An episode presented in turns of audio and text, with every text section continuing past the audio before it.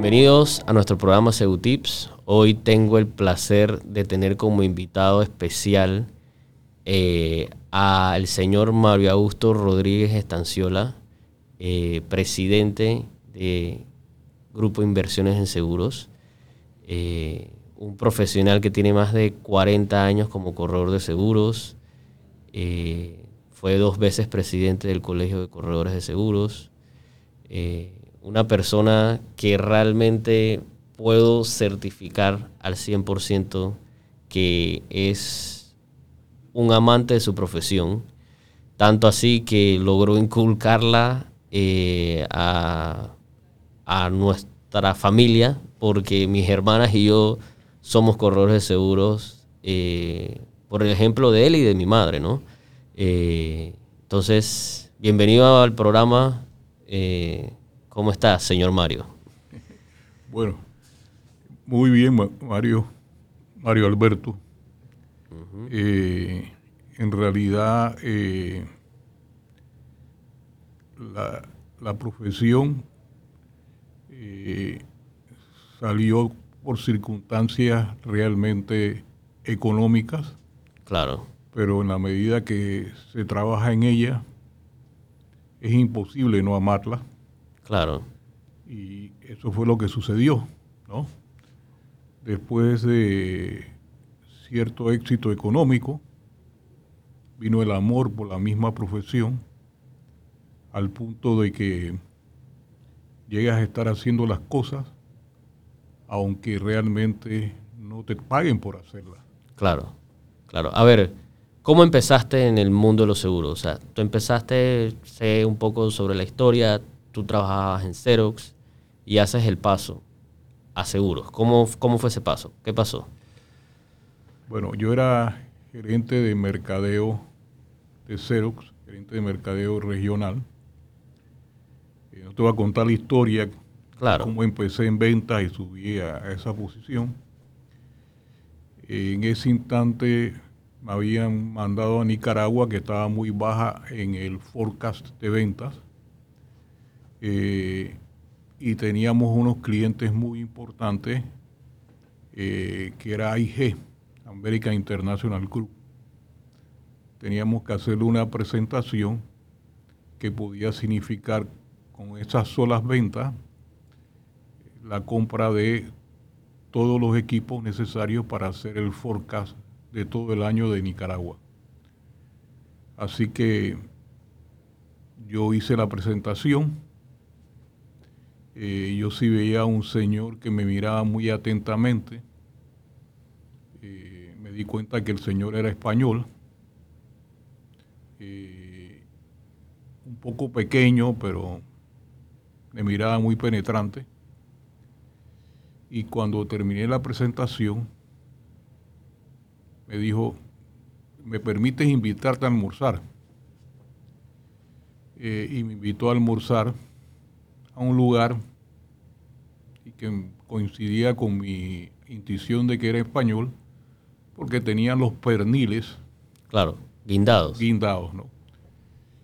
Eh, y durante esa, ese almuerzo me dijo, ¿tú no has pensado algún día ser dueño de tu propio negocio? Claro. Eh, y claro, le dije que sí.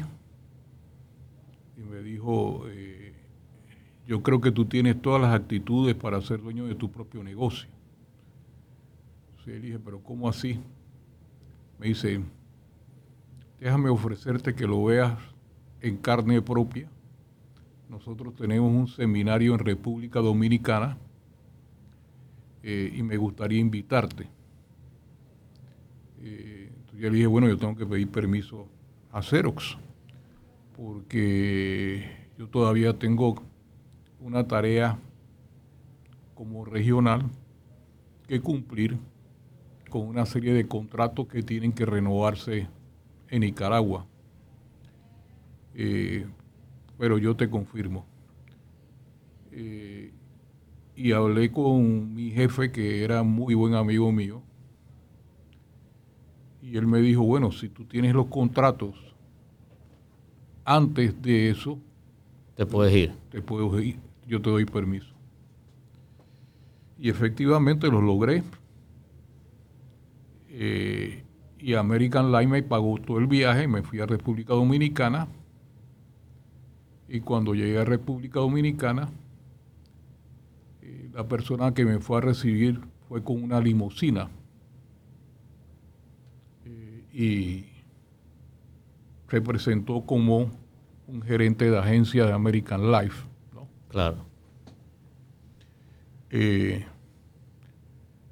y a mí me llamó la atención, porque a pesar de que yo era una persona que era regional en Xerox, no podía darme los lujos que este señor se daba.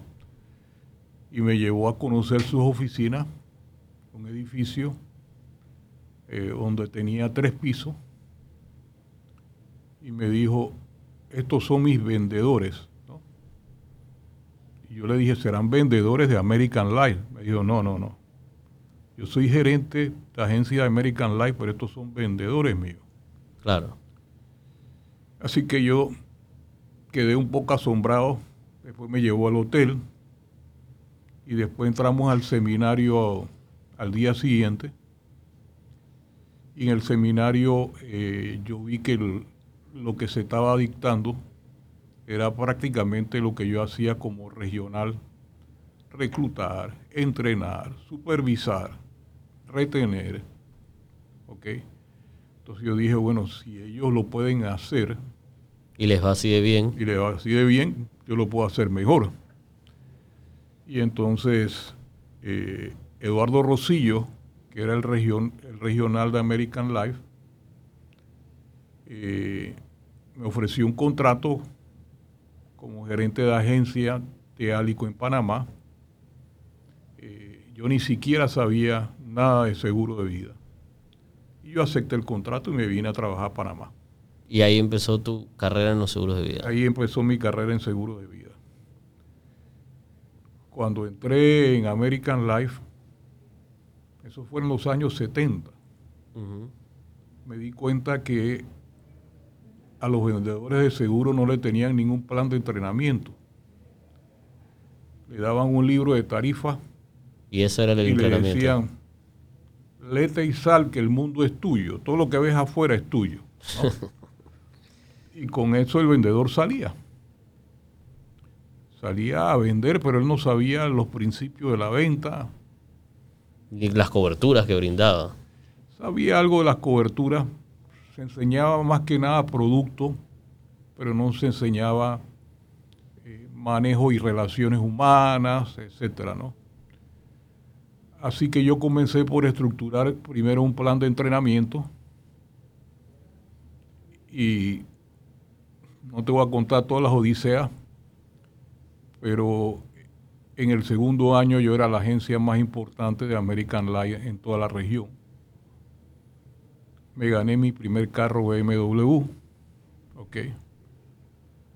Y mucha gente venía a que yo fuera el gerente de agencia de ellos. Comencé a sacar agentes de todas las compañías de seguro porque no tenían... No tenían agentes. No, tenían un programa de entrenamientos. Y te repito, era un libro de tarifa que se entregaba y ve y sale a vender con eso. Y entonces, ¿cuándo se da el cambio que pasas de American Life a Metropolitana? Eso fue en los años 80. Eh, yo, como te dije, comencé siendo la agencia más destacada de American Life de toda la región. Eh, me pusieron un, un piso completo para mí. Ahí yo tenía como 30, 40 productores. Y un día se asoma eh, en esa agencia eh, Cao Boló. Que es corredor hoy en día. Sí, corredor y amigo mío. El que fue, el que fue rector de la USMA. Y Jorge Andrade, uno de los pilares de seguro. Y cuando cuando vieron el tablero dijeron, oye, eso es como tres o cuatro veces lo que nosotros hacemos. queremos invitarte a almorzar. Y yo salí a almorzar con ellos. Eh, y entonces ellos me ofrecieron que yo iniciara la operación de seguros de agencia de vida en American Life, ¿no? American Life, no. Perdón, en, Metropolitana. de Seguros de Vida, básicamente. Y ahí estuviste en Metropolitana trabajando con ellos casi 10 años. Estuve con Metropolitana eh, bastante tiempo. El Fulo, el Fulo Morales. fue como un padre para mí. Eh, era un hombre de mucha visión, muy ético. Eh, la verdad que todos los corredores que estaban en ese nivel de élite, estaba, era gente que fueron también muy destacados, eh, entre ellos Caboló. Eh, pero yo me especialicé más que nada en desarrollar productos eh, con niveles de ahorro. seguro de vida, pero con niveles de ahorro. A ver, vamos a explicarle un poco a la gente que nos escucha. A, ver, hay dos tipos de seguro de vida. Está el seguro a término, que es por unos años determinados, ¿correcto? Y está el seguro de ahorro, que realmente le dicen eh, es el seguro de vida universal, ¿verdad? Ahora se llama vida universal. En ese tiempo tenía otros diversos nombres había el ordinario de vida. Claro. Había el vida selecta. Había el vida 20 pavos. Habían los dotales, que eran como planes que se, adquirían para darle una dote al hijo. Eh, empezar a su vida empezar a su vida o empezar a su universidad. O también los dotales a veces se usaban para crear recursos suficientes para la jubilación. ¿no? Correcto. Pero eran seguros que tenían un componente de ahorro, además de la parte de protección. Pero todos los seguros de vida tienen una base. Y es que todos son seguros para cubrir la vida. Claro. El seguro de vida es un seguro que su finalidad principal es cubrir y garantizar la continuación de aquellos que tú quieres o amas. Claro. Aún los seguros de ahorro tienen ese elemento. Por eso, el que no ama a su familia no tiene seguro de vida. Claro. Porque realmente el seguro de vida Cumples ese propósito. Cumple el propósito de un regalo de amor a tu familia. Eh, eso básicamente lo aprendí en los seguros de vida. Yo siento que cuando yo entré al seguro de vida y comencé a ver ejemplos, etcétera, mi vida cambió. Comencé a ser más responsable. Acuérdate que cuando yo entré yo era soltero. Claro y tenía una vida... ¿De soltero? De soltero. Hasta cuando me gané el BMW... Seguiste teniendo una vida soltera. Sí, y, era, era común que tuviera multas por exceso de velocidad, quería entrar en carreras de, de carros, etcétera. Pero a medida que fui permeando la esencia de lo que es el seguro de vida y los ejemplos, mi vida comenzó a cambiar y a darse cuenta que habían valores que estaban sobre esa vida. ¿no? Y, comencé a hacerme más responsable. Yo ganaba mucha plata, pero en esos primeros años esa plata la gastaba. Así mismo como te entraba. Sí. Y siempre decía, si yo soy capaz de producir eso y más, no pasa nada. No pasa nada pero no tenía nada. Cuando comencé a ser más formal, a darme cuenta de lo que en esencia se practica cuando tú eres un buen corredor de seguro de vida, lo que practicas como forma de vida, entonces comencé a tener mis propias cosas, mis propias propiedades.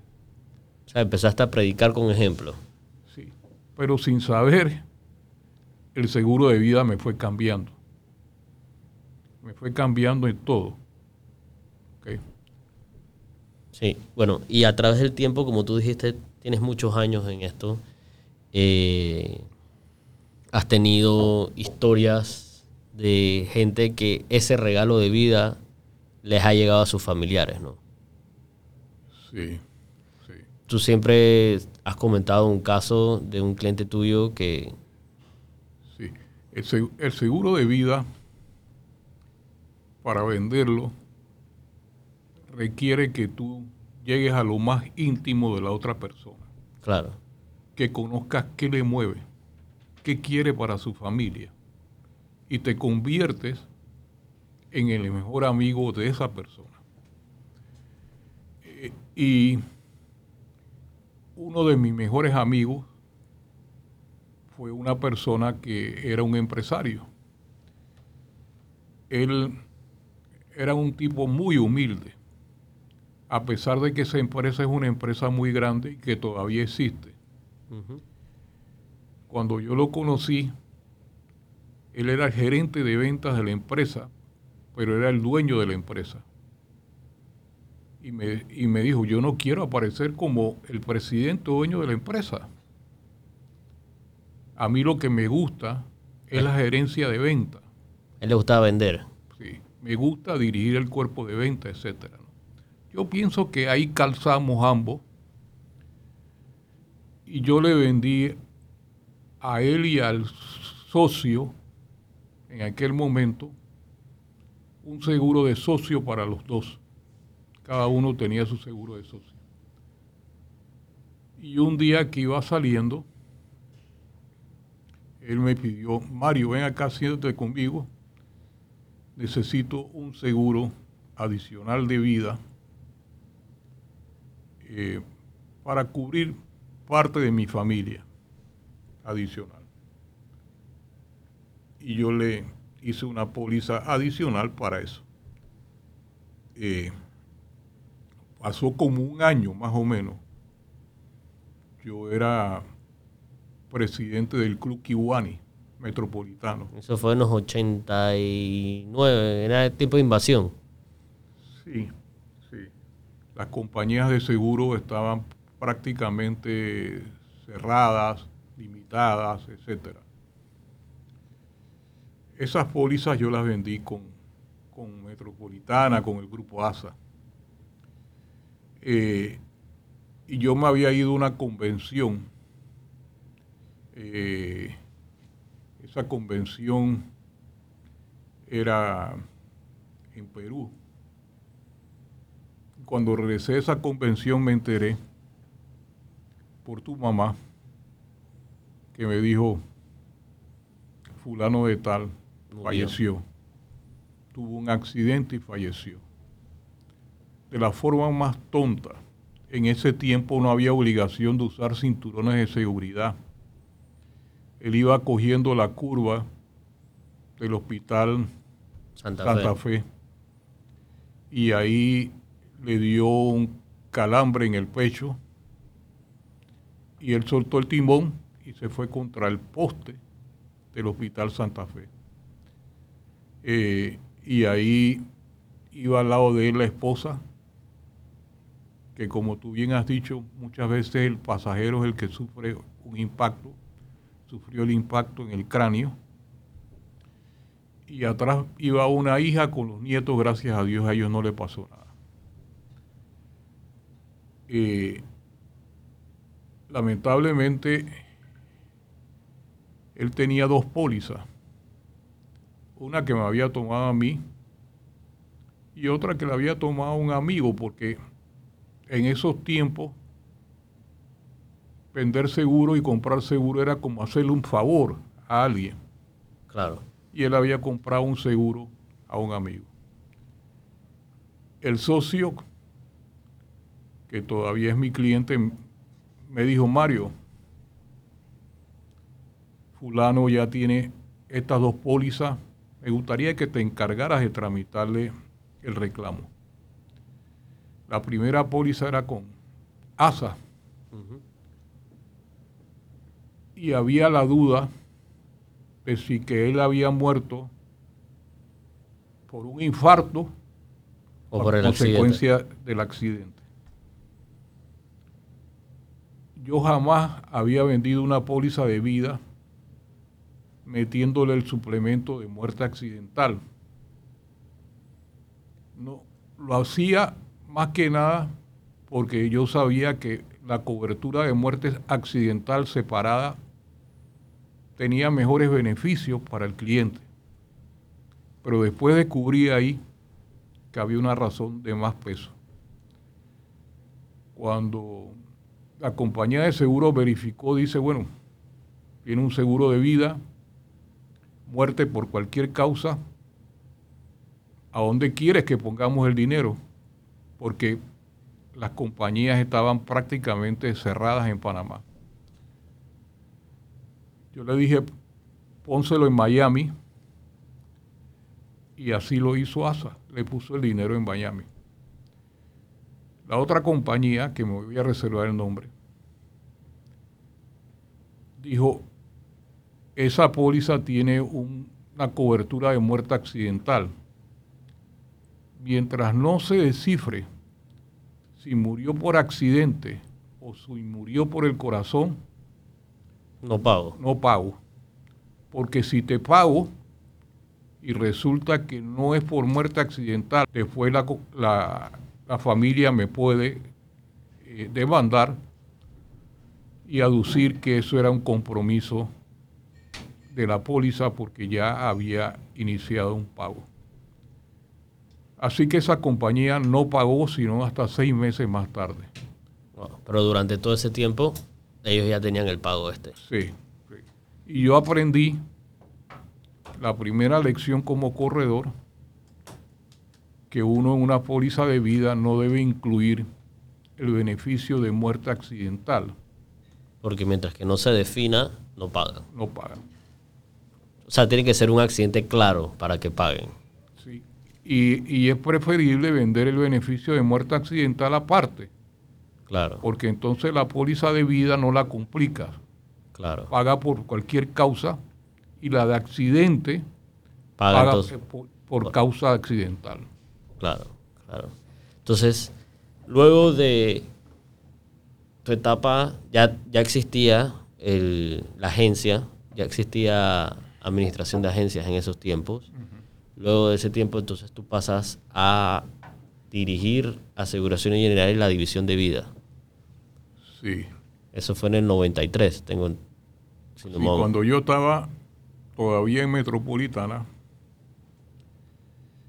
eh, a mí me gustaba como economista hacer cálculos técnicos. Uh -huh. No solamente vender el producto, sino verificar los resultados financieros del producto.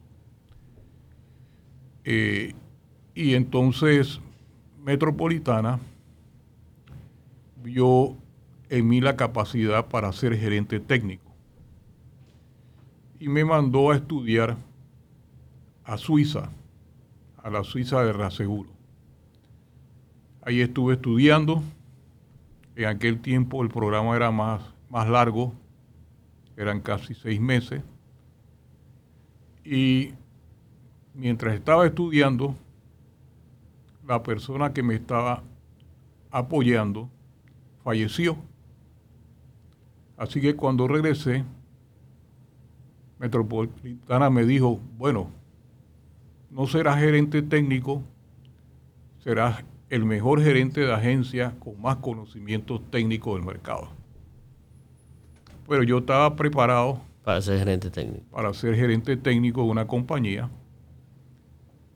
Y muchas veces me decían, tú serás un pino sembrado en un pote. Cuando Generali abrió a concurso esa plaza, que había que hacer un diseño técnico y un plan de operaciones, eh, ya habían pasado por lo menos cinco años desde que yo había hecho los estudios y no había el sistema de computación de hoy en día. Claro. eh, a punta de una calculadora desarrollé todo el sistema y entonces de General Italia, de Trieste, me le dijeron a General y Panamá, este es el hombre, este es el hombre que queremos, mándalo, que lo vamos a entrevistar acá en Italia. Así que yo me fui a Italia, todavía sin contrato con Generali, y cuando estuve allá haciendo mi presentación, eh, entonces ellos decidieron que definitivamente yo era la persona para el puesto y me dijeron, ¿cuántos días tú te vas a quedar aquí en, en Trieste? yo le dije, mañana regreso a Panamá. Y dice, no, no, no, no, no. Tú te tienes que quedar trabajando con nosotros acá en Italia una semana y nosotros vamos a correr con todos los gastos y desde ya te vamos a hacer el contrato. Estás contratado. Y entonces pasé a ser gerente de la división de vida de Generali, que no tenía nadie. La empecé desde cero. Y llegó a facturar alrededor de 30 millones cuando salí de la división de vida. Correcto. Entonces cuando sales de Generali, entonces vuelves a ser corredor, vuelves a lo que Vuelvo siempre a mi esencia. Lo que siempre fue tu pasión. Sí, porque yo siento que como corredor entendía las necesidades del mercado. Claro. Y creo que eso fue parte de mi éxito como, gerente. en la división de vida general. Claro, porque te, te, podías poner en el lugar de los corredores. Así es. Y ellos sabían que tú habías sido corredor. Así es y el mercado. Yo sabía las necesidades del mercado. Yo sabía como corredor cuántas veces yo había tropezado y había dicho, oye, si hubiera este producto... Me hubiera servido. Hubiera servido para esta necesidad de los clientes. Y eres corredor. Y luego, estando siendo corredor, se te acerca Internacional de Seguros. Yo le ofrecí a Internacional de Seguros desarrollar el sistema de agencia que yo había desarrollado con mucho éxito en Generali. Y estuve trabajando con ellos bajo servicio profesional alrededor de un año. ¿Y lograste desarrollar el equipo de ventas de ellos? Logré desarrollar sí, el, el, sistema de agencia de ellos. Correcto. para que la gente que nos escuche, el sistema de agencia es un sistema donde tienes agentes de venta que se dedican a vender solamente productos de vida, ¿verdad? Sí. Tienes especialistas que se dedican solamente a vender productos de vida. El ramo de vida. Y a esos especialistas tienes que hacerle una carrera en el ramo de vida. Claro. Tienen que vivir el ramo de vida con un futuro. Y eso implica crearle modelos eh, de desarrollo, de formación y de incentivo. Claro. No es solamente agarrar a un corredor y presentarle un plan de vida y decirle, sal a vender estos seguros de vida. Eso lo puede hacer cualquiera. Tienes que crearle un ambiente donde ellos se sientan bien un ambiente que le permita a ellos identificarse con el producto y con la compañía sin ser empleados. Claro. Entonces, esa combinación es un poco difícil. Pero es la clave del éxito. Pero es la clave del éxito para desarrollar un sistema de agencias de seguro de vida. En estos más de 40 años de carrera, ¿cuántos agentes usted cree que has, hecho? Yo te diría que más de 100. Cuidado que 200. Que hoy en día todavía siguen siendo, o en total. Hay muchos que están, que simplemente cuando vamos a algún seminario, alguna cuestión, me encuentran y todavía me dicen maestro. Claro. Y eso vale, vale mucho para mí, más que cualquier otra cosa. Claro, claro. Luego de que terminas la parte de, de, esa relación que tuviste con, con, Internacional, vuelve a la parte de corredor de seguros. Y ahí viene la parte que empiezas a, a ser parte de MDRT. Cuéntanos un poco qué ves MDRT eh, y qué fue MDRT para ti. Bueno, cuando yo estaba como gerente de la división de vida de Generali, conocí a un presidente del Million Dollar Round Table. Eh, él vino a Panamá, era un hijo de los grandes, y yo aproveché para, a través de él, dictar unos seminarios a los corredores, eh, inclusive a los corredores también de otras aseguradoras. ¿Lo hiciste abierto? Sí, eh, fui y lo llevé también. Eh, aquí había un, había un corredor que ya antes había sido un millón dólar table, que es Benilon Rosenbaum.